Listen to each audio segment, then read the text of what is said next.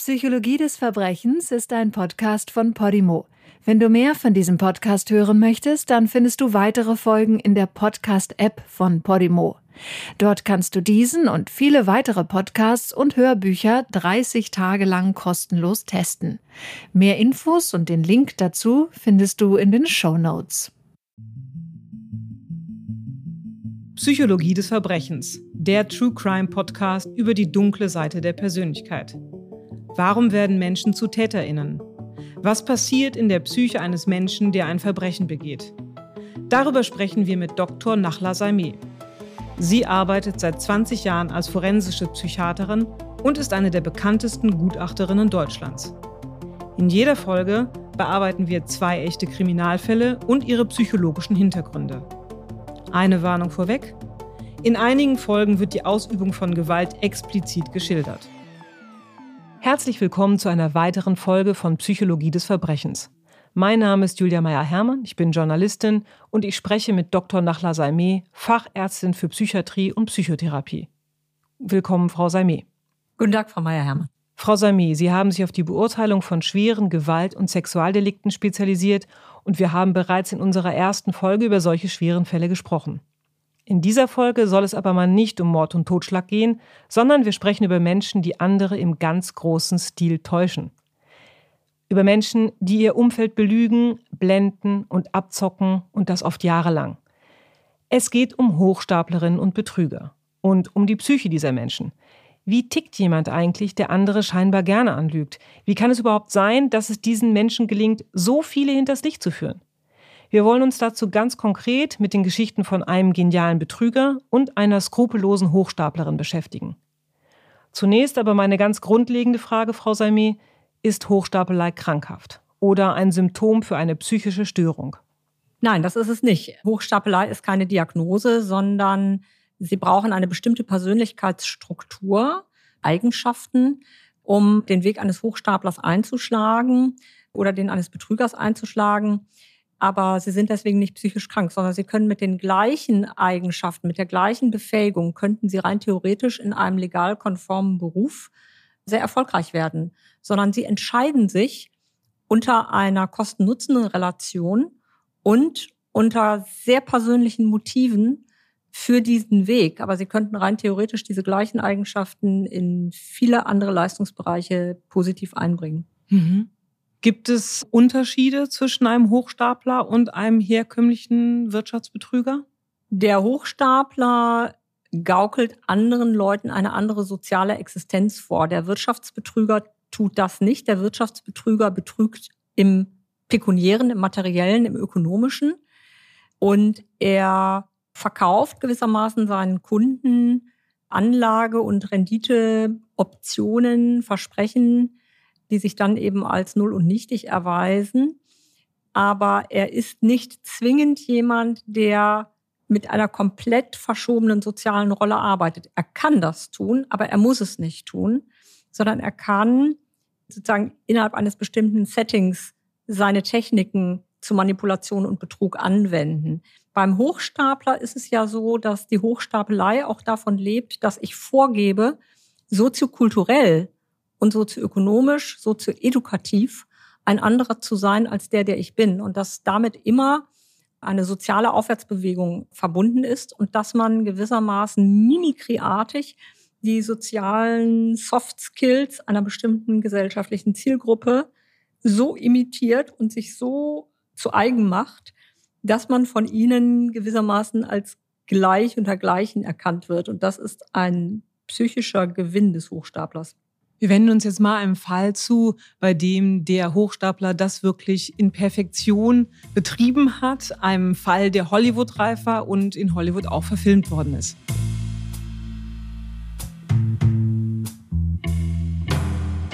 Leonardo DiCaprio hat die Lebensgeschichte dieses Hochstaplers weltberühmt gemacht. In Steven Spielbergs Film Catch Me If You Can verkörpert er den begnadeten Betrüger Frank Abagnale. Abagnale war in den 1960er Jahren der meistgesuchte Hochstapler und Scheckbetrüger der USA. Er gab sich als Arzt aus, als Pilot und ergaunerte mehr als zweieinhalb Millionen Dollar. Überraschend ist daran auch, Abagnale war zu diesem Zeitpunkt noch ein Teenager. Am Anfang seiner Hochstaplerkarriere war er gerade mal 16 Jahre alt. Dennoch wurde er zum meistgesuchten Scheckfälscher der Welt. Eine Ermittlergruppe des FBI jagte ihn quer durch alle 50 US-Bundesstaaten. In 26 Ländern auf vier Kontinenten war er zur Fahndung ausgeschrieben. Als Co-Pilot reiste er um die ganze Welt. Er arbeitete außerdem eine Zeit lang als Kinderarzt. Er assistierte einem Bezirksstaatsanwalt als angeblicher Harvard-Absolvent. Er unterrichtete als Dozent Soziologie und er fälschte Unmengen an Schecks. Fünf Jahre lang betrug Frank Abagnale die ganze Welt. Als er schließlich in Frankreich verhaftet wurde, war er gerade 21 Jahre alt. Er wurde an die USA ausgeliefert und dort für zwölf Jahre verurteilt. Er kam aber schon nach fünf Jahren frei, weil er den Behörden dabei half, Scheckbetrüger zu überführen. Heute führt er ein bürgerliches Leben. Er hat geheiratet und drei Kinder bekommen. Einer seiner Söhne arbeitet heute beim FBI. Bis heute ist Abagnale als Sicherheitsberater für Banken und Firmen tätig. Frau Salmi, ist jemand wie Abagnale in Ihren Augen nur ein charmanter Lügner oder ist dieser Mann ein Verbrecher? Wie würden Sie das einordnen? Also ich ordne ja grundsätzlich keine moralischen Bewertungen ein. Also, dass man auf unlautere Art und Weise durch Scheckbetrug 2,5 Millionen Dollar erwirbt und das eben durch Betrug erwirbt, sagt ja schon, dass man eine Straftat begeht, also dass man etwas vorgibt, was nicht Fakt ist und dass man sich als Kinderarzt ausgibt, ohne Kinderarzt zu sein, ist insofern natürlich riskant, weil es ja auch da um eine Verantwortungsstruktur medizinischen Handelns geht. Also, dass hier jemand über lange Jahre ein, wie wir sagen würden, polyvalentes, also auf vielen Gebieten aufgestelltes kriminelles Leben geführt hat, ist ja unstrittig. Aber ich sehe meine Domäne nicht im moralischen Beurteilen, sondern im Beschreiben. Und spannend ist in diesem Falle ja in der Tat, dass er eigentlich genau das Beispiel ist für den Menschen, den ich beschrieben habe, nämlich er hat eine ganz große Kompetenz, die hat er eine Zeit lang in krimineller Absicht eingesetzt und dann hat er mit der gleichen Kompetenz einen bürgerlichen Lebenswandel hingekriegt. Also hat einen kompletten Turnaround hingekriegt und ist dafür ja auch anerkannt. Also als Experte als Sicherheitsberater für Banken und Firmen sind Sie ja ein Experte auf einem ganz speziellen Gebiet. Und er hat dadurch ja eine hohe soziale Anerkennung und er kann sein Wissen als Betrüger legal konform einsetzen. Und wenn kriminelle Karrieren irgendwann so enden, dann ist es ja zumindest unter Resozialisationsgesichtspunkten zu irgendwas gut gewesen. Der Polizeichef von Houston soll damals gesagt haben, Frank Abagnale könnte einen Scheck aus Toilettenpapier fälschen, ausgestellt von der Notenbank der Konföderierten Staaten, ihn unterschreiben mit You are hooked und ihn bei jeder Bank der Stadt einlösen. Ausweisen würde er sich mit einem Führerschein aus Hongkong. Die Übersetzung von You are hooked heißt übrigens sinngemäß, du wurdest verarscht. Ja. Warum kam jemand wie Abagnale denn mit allem durch? Ja, das ist ein wunderbares Zitat weil es exzellent beschreibt, was man für eine Persönlichkeit haben muss, um auf diesem Niveau Hochstapler und Betrüger zu sein. Man muss ein mega maximal vertrauenswürdiges Auftreten haben und man muss so angenehm und gleichzeitig aber so dominant auftreten, dass man alle anderen Leute an die Wand drückt. Aber sie müssen sich dabei wohlfühlen. Dominant auftreten tut im Zweifelsfall auch der Obermafiosi. Der ist aber dann nicht angenehm, sondern der erzeugt dann bei anderen Leuten eher Angst. Ja, den sieht man dann lieber von hinten als von vorne. Aber wenn Sie ein solcher Hochstapler sein wollen, dann müssen Sie es schaffen, anderen Leuten ein total gutes Gefühl für diese Situation zu geben. Es muss einfach total nice sein. Sie müssen sich angenommen fühlen. Es muss eine nette Atmosphäre sein. Und gleichzeitig müssen sie aber als Betrüger und Hochstapler die Situation sozial so dominieren, dass der andere gar nicht mehr auf die Idee kommt zu sagen, sagen Sie mal, das Scheckpapier sieht aus wie mein WC-Papier. Weil das kann gar nicht sein. Also, dass Sie das Papier als WC-Papier erkennen, das ist jetzt aber echt Ihr Problem. Also möglicherweise haben Sie gestern Abend die falsche Suppe gegessen. Ja, sondern das ist etwas, was ein absolutes No-Go ist. Das heißt, der Hochstapler beherrscht die Kunst, anderen Leuten das Fragen a priori schon zu verbieten. Mhm. Ich glaube, in diesem Zusammenhang wird auch gern der Begriff der machiavellischen Intelligenz verwendet. Also es wird zum Beispiel gesagt, jemand wie Abagnale besäße diese machiavellische Intelligenz. Was heißt das denn eigentlich? Also es heißt im Grunde, dass er in einer bestimmten sozialen Gruppe in der Lage ist, deren Do's and Don'ts sofort zu erkennen, sofort anzunehmen, deren soziale Signale zu übernehmen und dadurch diesen Apparat gewissermaßen, in den er sich einschleicht, machiavellisch, also machtvoll zu beeinflussen. Es ist ein bisschen wie in Rome do as the Romans do, ja? Also in Rom benimm dich wie die Römer. Und wenn man jetzt kein Römer ist, aber in Rom ist und es in Rom zu was bringen will, muss man sich wie ein Römer benehmen. Und man assimiliert, man übernimmt vollständig Verhaltensweisen, Äußerlichkeiten, Statussymbole, kommuniziert Grundhaltungen, Meinungen, die einen komplett assimilieren lassen mit der Zielgruppe, in der man sich bewegt, so dass man da nicht mehr als fremd erkannt wird. Und wir alle reagieren auf Fremdheit mit Misstrauen. Aber wenn wir das Gefühl haben, jemand ist einer von uns, haben wir kein Misstrauen mehr. Und das macht sich diese machiavellische Intelligenz zu eigen. Mhm. Sie haben das ja gerade beschrieben. Man muss Teil dieser Gruppe werden. Und das muss man ja permanent sein, 24 Stunden am Tag. Heißt das auch, dass man 24 Stunden am Tag als Hochstapler lügen muss? Also Sie müssen natürlich von den 24 Stunden im Zweifelsfall auch mal sechs Stunden schlafen. Und beim Schlafen sind Sie wahrscheinlich ziemlich authentisch. Aber Sie müssen eine Rolle komplett annehmen. Das heißt, Sie müssen mit dieser Identität verschmelzen. Ein guter Hochstapler, so würde ich es zumindest annehmen, wird nicht am Abend nach Hause kommen, seinen Mantel und seinen Hut an der Garderobe ablegen und aus der Rolle komplett rausfallen, sondern das ist wie ein Dauerschauspiel. Und der Reiz ist ein Spiel. Das Leben ist ein Spiel. Und das ist das Konstrukt, das ist die Identität des Hochstaplers. Wenn man das auf den Fall von Frank Abagnale überträgt, ja, wenn man sich das vorstellt, da ist dieser 16-Jährige, der jeden belügt und über alles lügt, dann bedeutet das ja auch, dass dieser 16-Jährige ungeheuer einsam gewesen sein muss in diesem Leben ohne Eltern und ohne echte Vertrauenspersonen. Und Sie haben es ja auch gerade schon gesagt, der war so begabt, der hätte ja auch jeden anderen Weg einschlagen können. Ja, was war also der Reiz, dieses Leben zu wählen? Naja, also in den 60er Jahren 2,5 Millionen Dollar zu ergaunern. Also 2,5 Millionen Dollar sind nach wie vor, zumindest aus meiner Warte, viel Geld. In den 60er Jahren war es unfassbar viel Geld. Und das mit Anfang 20. Also, wie anstrengend das wirklich gewesen ist, weiß ich nicht, weil also die meisten Leute strengen sich dann doch an und haben mit Anfang 20 nicht 2,5 Millionen Dollar. Also, das ist zumindest eine gute Relation. Und Einsamkeit ist auch so eine Sache. Einsamkeit ist ja etwas sehr Subjektives und die Frage ist ja, wie bedürftig bin ich denn im Kontakt in Bezug auf andere Leute, wenn ich kein großes Bedürfnis nach authentischen Kontakt mit anderen Leuten habe, sondern mein Spiel mir genug ist, dann bin ich nicht einsam. Einsamkeit ist ja eine Fremdzuschreibung. Was weiß ich, wie der sich gefühlt hat. Das muss gar nicht der Fall sein. Aber der Reiz ist, dass es funktioniert. Der Reiz ist, andere hinters Licht zu führen und die anderen bei ihrer Leichtgläubigkeit und ihrer Naivität zu entlarven und ihnen etwas vorzumachen und sich darüber zu amüsieren, dass die anderen nicht wissen, dass sie gerade hooked sind.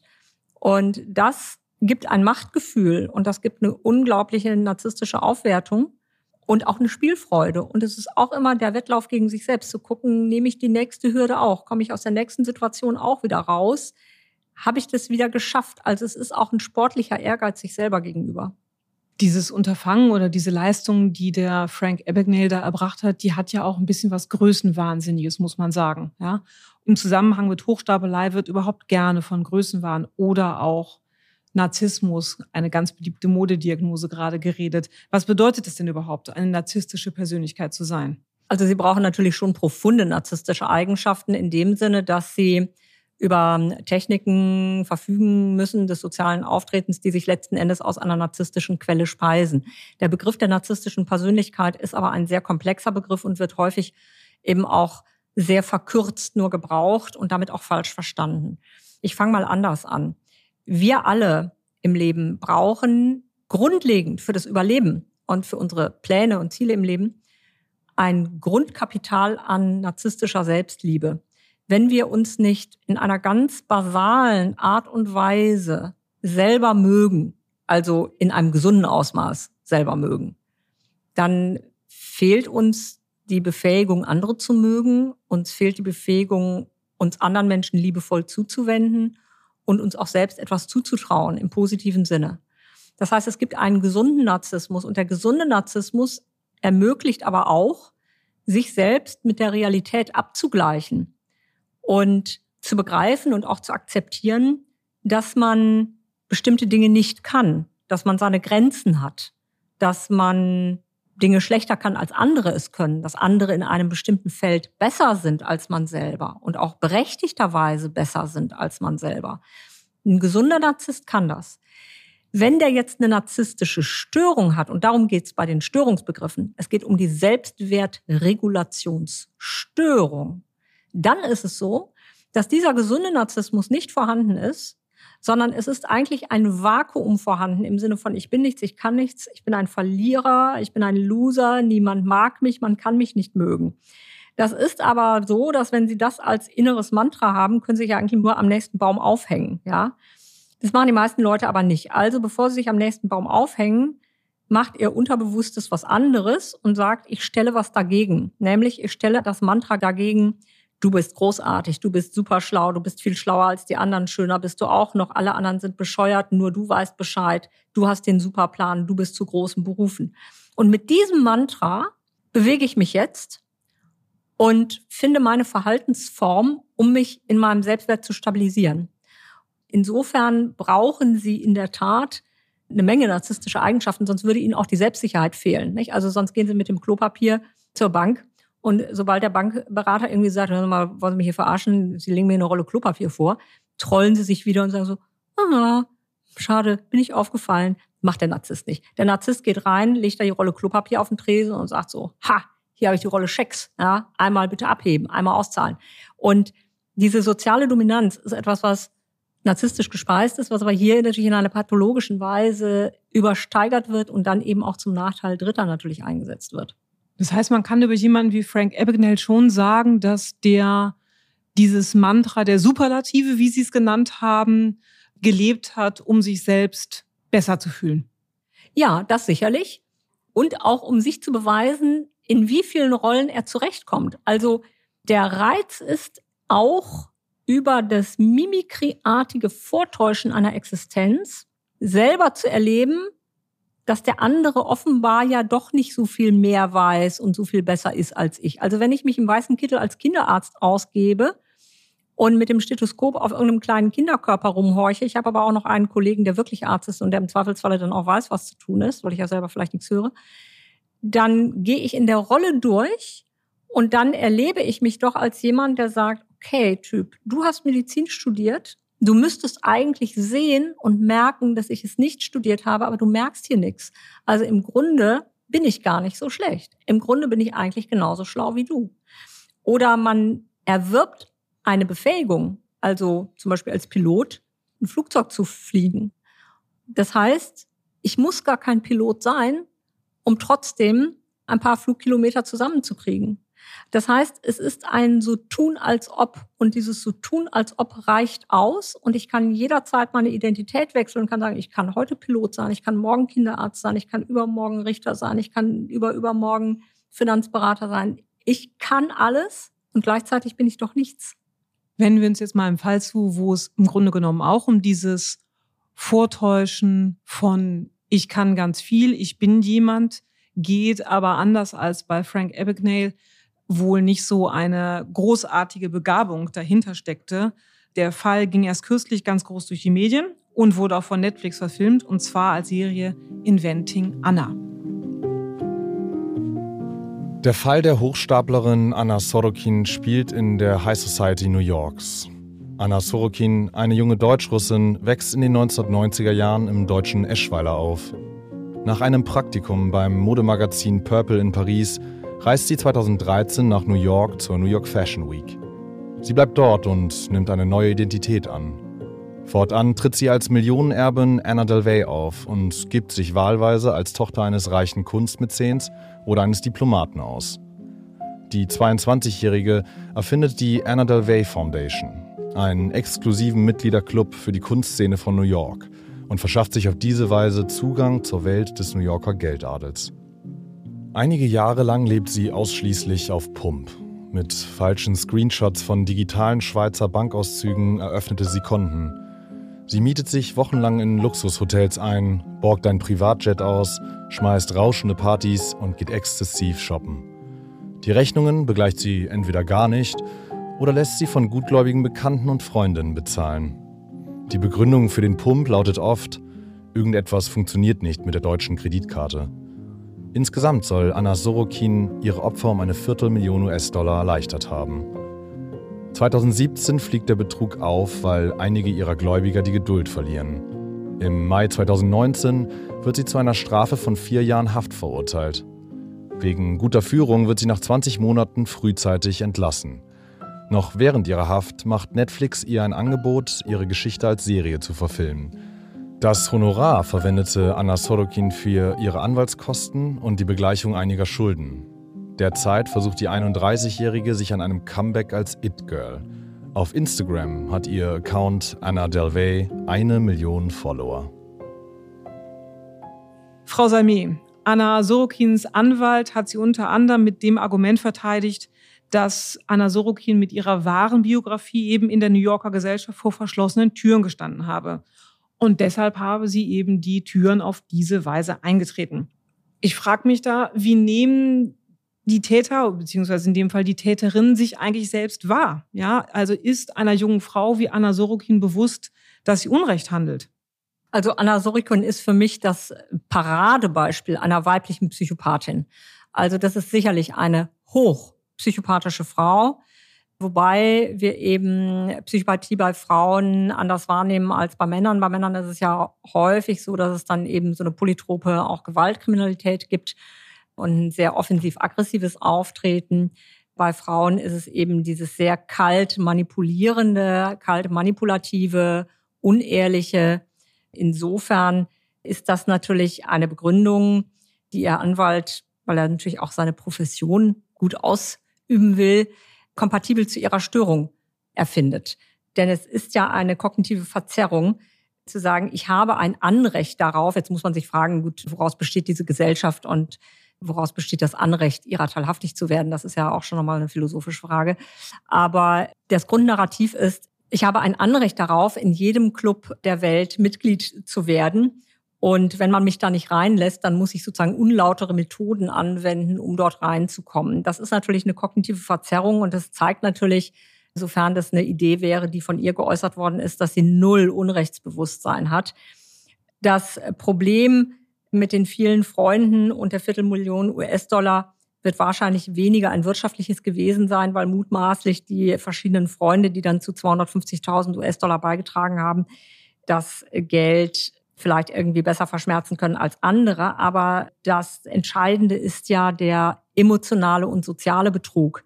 Es ist ein Betrug auf der Beziehungsebene, weil sie über ihre Identität, über das, wer sie wirklich ist, andere Menschen profunde täuscht. Und insofern ist das eigentlich sogar noch der viel größere Schaden. Ich will nicht bagatellisieren, dass wenn jemand Leute um 20, 30, 40.000 Dollar behumst, dass das nicht ein Unrecht ist. Das möchte ich gar nicht minimieren.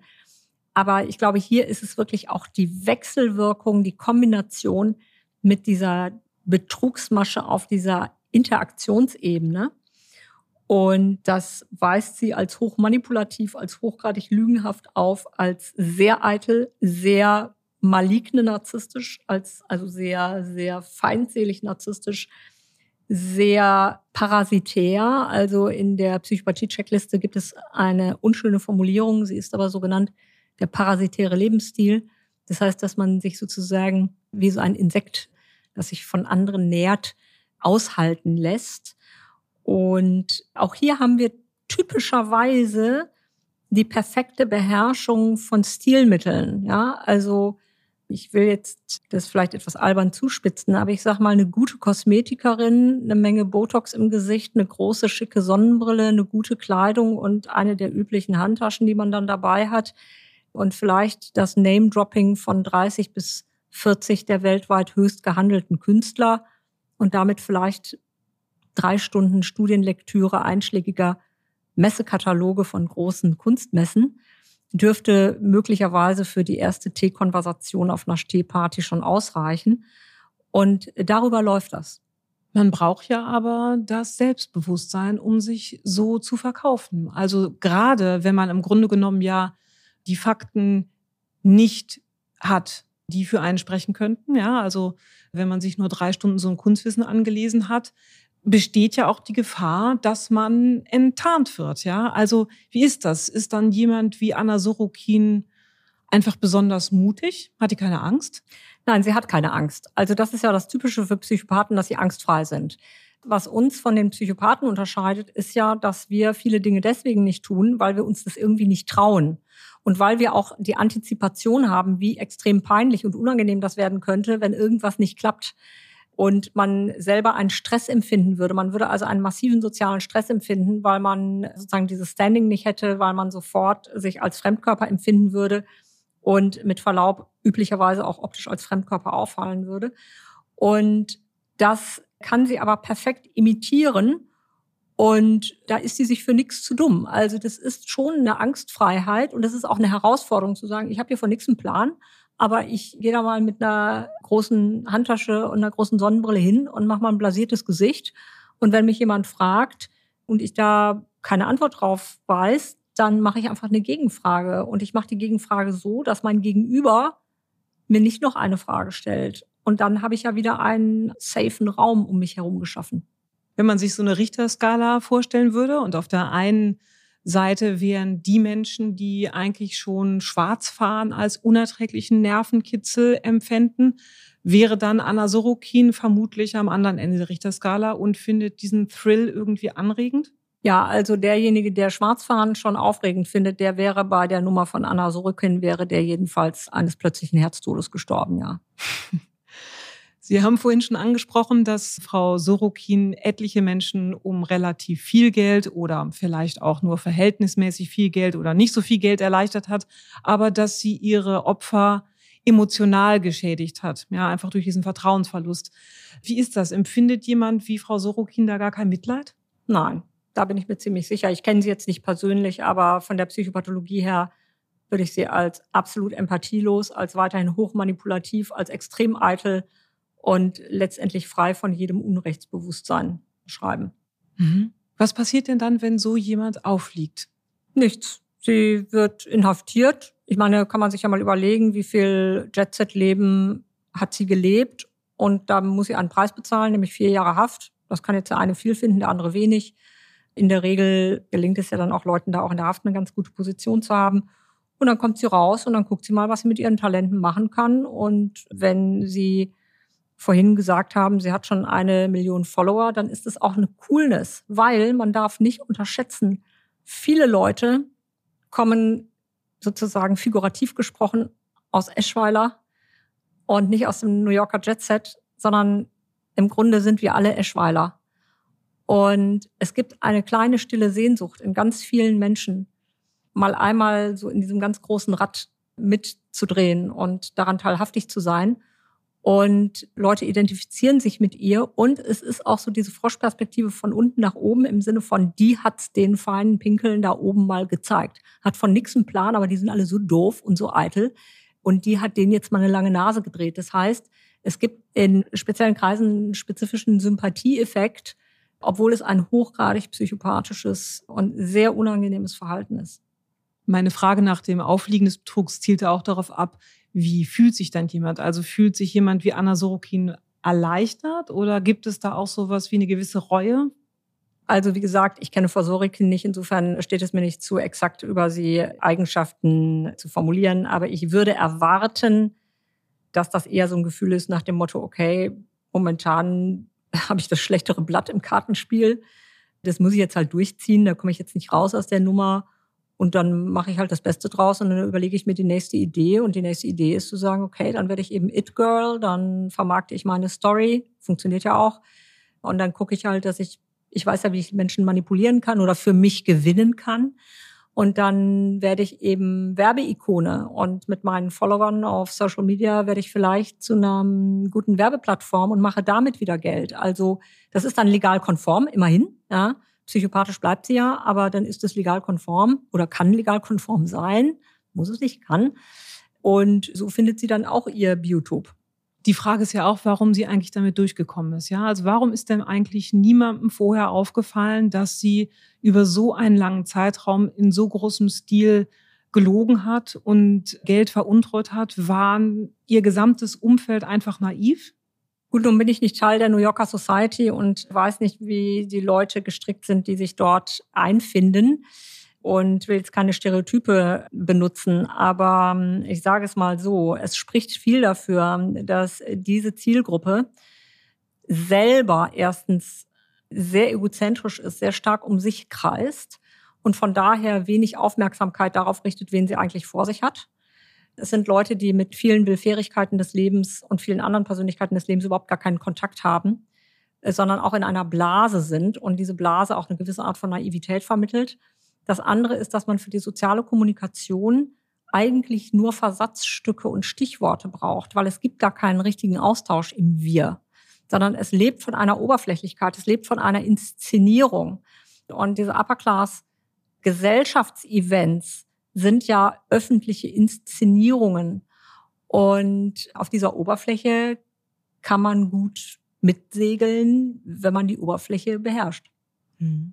Wir denken ja alle mal gerne, ja, sowas könnte uns nie passieren und ich würde mich nie so übers Ohr hauen lassen. Aber wie sehen Sie das? Ja, wenn da jemand kommt, der so begnadet ist wie Frank Abagnale, könnte da theoretisch jeder Opfer von diesem Hochstapler werden? Grundsätzlich kann jeder Opfer von Betrügern werden, weil der Betrüger, wenn er es sehr gut macht, einfach ihren ganz persönlichen Punkt erkennt, wo er sie manipulieren kann und was ihnen wichtig ist.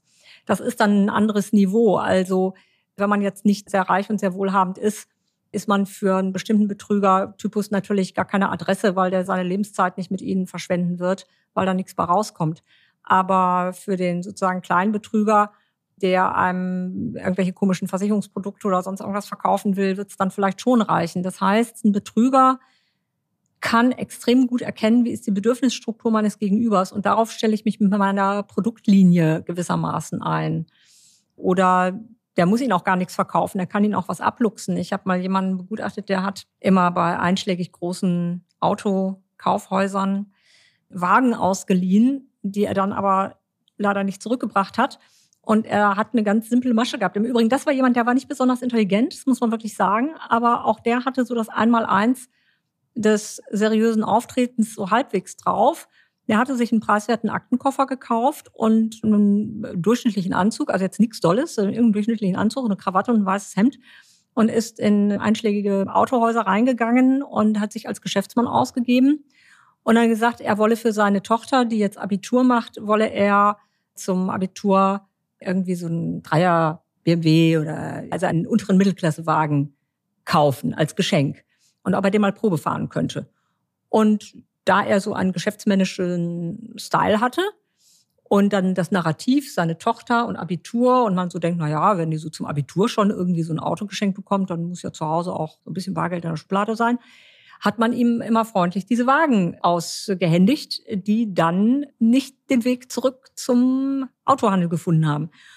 Das heißt, auch da ist es eine ganz einfache Masche gewesen. Der hatte ein dominantes Auftreten und er hatte eine formal passende Kleidung, die aber im Detail in der Regel von Leuten auch nicht hinterfragt wird. Also wenn jemand so auf ganz dicke Hose macht, wie ich immer sage, ja, und man dann aber nicht in der Lage ist, den Unterschied der Schuhqualität zu erkennen, dann äh, haben sie ja auch nicht das Problem der Umstimmigkeit. Und davon leben natürlich Betrüger auch. Aber die Top-Betrüger sind natürlich genauso top gekleidet wie die Klientel, die sie übers Ohr hauen. Ja, kommen mit den gleichen teuren Autos an, lassen ihre Anzüge fertigen in den einschlägigen Adressen und haben das Beste vom Besten, weil man damit sagt, ich bin einer von euch. Ihr könnt mir vertrauen. Ich entstamme eurer Welt. Ja, das ist jetzt bei jemandem, der einen unteren Mittelklassewagen irgendwie abschwatzen will, mit weniger Aufwand zu haben. Also eine gewisse Skrupellosigkeit ist auf jeden Fall notwendig, ganz klar. Aber ab wann ist so eine Skrupellosigkeit eigentlich psychopathisch? Sie haben ja schon mehrfach gesagt, Anna Sorokin ist Psychopathin. Ab wann ist Hochstapelei und Skrupellosigkeit psychopathisch? Andersrum wird ein Schuh draus. Sie müssen eine psychopathische Eigenschaft haben. Sie müssen psychopathische Eigenschaften haben, um in diesem Metier erfolgreich zu sein. Das heißt, Frank Abagnale hat auch psychopathische Eigenschaften gehabt. Oh ja, natürlich. Aber er hat eben, und das ist typisch bei Psychopathen, die kriegen die Kurve dann, wenn sie eine Idee haben, was für sie mehr Vorteil bringt langfristig. Und Abagnale hat irgendwann offenbar für sich erkannt zu sagen, ich weiß, was ich kann. Ich weiß, zu was ich in der Lage bin. Ich muss mir selber nichts mehr beweisen. Und ich kann mein Wissen jetzt als absoluter Top-Experte in einem ganz exklusiven Bereich prosozial einbringen. Und ich habe eine Menge anderen Stress nicht mehr. Ich muss nicht mehr vor der Polizei fliehen, ich muss nicht mehr weglaufen. Ich habe eine Frau, die mich erdet. Ich habe jetzt Kinder, wo ich sage, okay, dafür muss ich Verantwortung übernehmen. Und ich habe diese Kompetenz. Ich muss mir nichts mehr beweisen. Ich habe diese Kompetenz. Und der hat für sich offenbar irgendeine Art von persönlicher Bilanz gemacht, dass sich das für ihn jetzt rechnet, dieses bürgerliche Leben zu führen und seine gesamte kriminelle Kompetenz, die er ja hat, da auch noch positiv einbringen zu können. Und das ist natürlich fantastisch, wenn jemand das kann. Wenn jemand aber komplett auf diesem Trip ist, andere übervorteilen zu wollen und für sich noch keine Alternative hat, was sich für ihn oder für sie gewissermaßen besser rechnet oder was der Reiz des Prosozialen ist, dann wird man diesen Weg nicht einschlagen. Mhm. Wie stehen demzufolge bei Anna Sorokin die Chancen auf Rehabilitierung? Und wie ist das? Kann es sein, dass sie dann eine Hochstaplerin ist, die einfach nicht aufhören kann? Gut, das ist jetzt momentan, also das wäre mir jetzt zu vage, um das zu prognostizieren, weil natürlich über die Influencer-Szene und über die Werbeplattformen, die damit generiert werden, es natürlich durchaus möglich ist, auch entsprechend einen luxuriösen Lifestyle zu finanzieren. Ich sag's mal so, ich würde jetzt nicht erwarten, dass Frau Sorokin einen sehr armen und sehr niedrig verdienenden Mann heiratet. Das wäre jetzt nicht meine Erwartung. Wie ist das bei anderen Hochstaplern? Gibt es Hochstapler, die theoretisch die Möglichkeit hätten, so wie Frank Abagnale, in einem bürgerlichen Metier erfolgreich zu sein und sich dennoch für die Hochstaplerei entscheiden und nicht aufhören?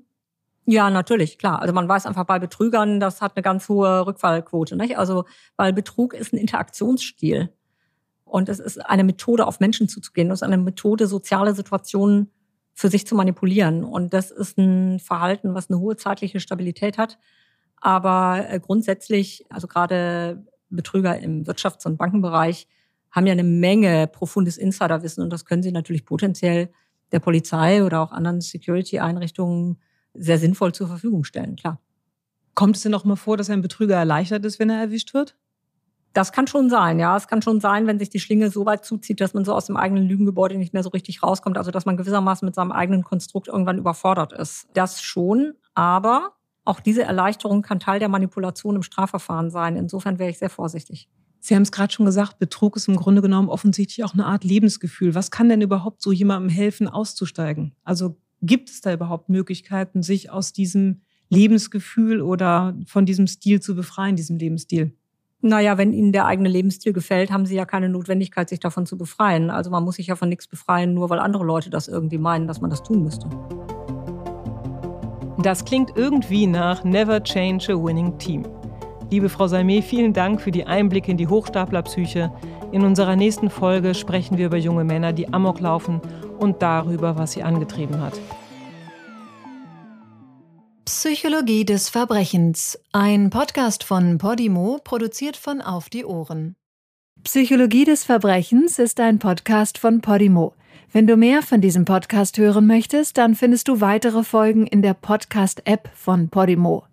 Dort kannst du diesen und viele weitere Podcasts und Hörbücher 30 Tage lang kostenlos testen.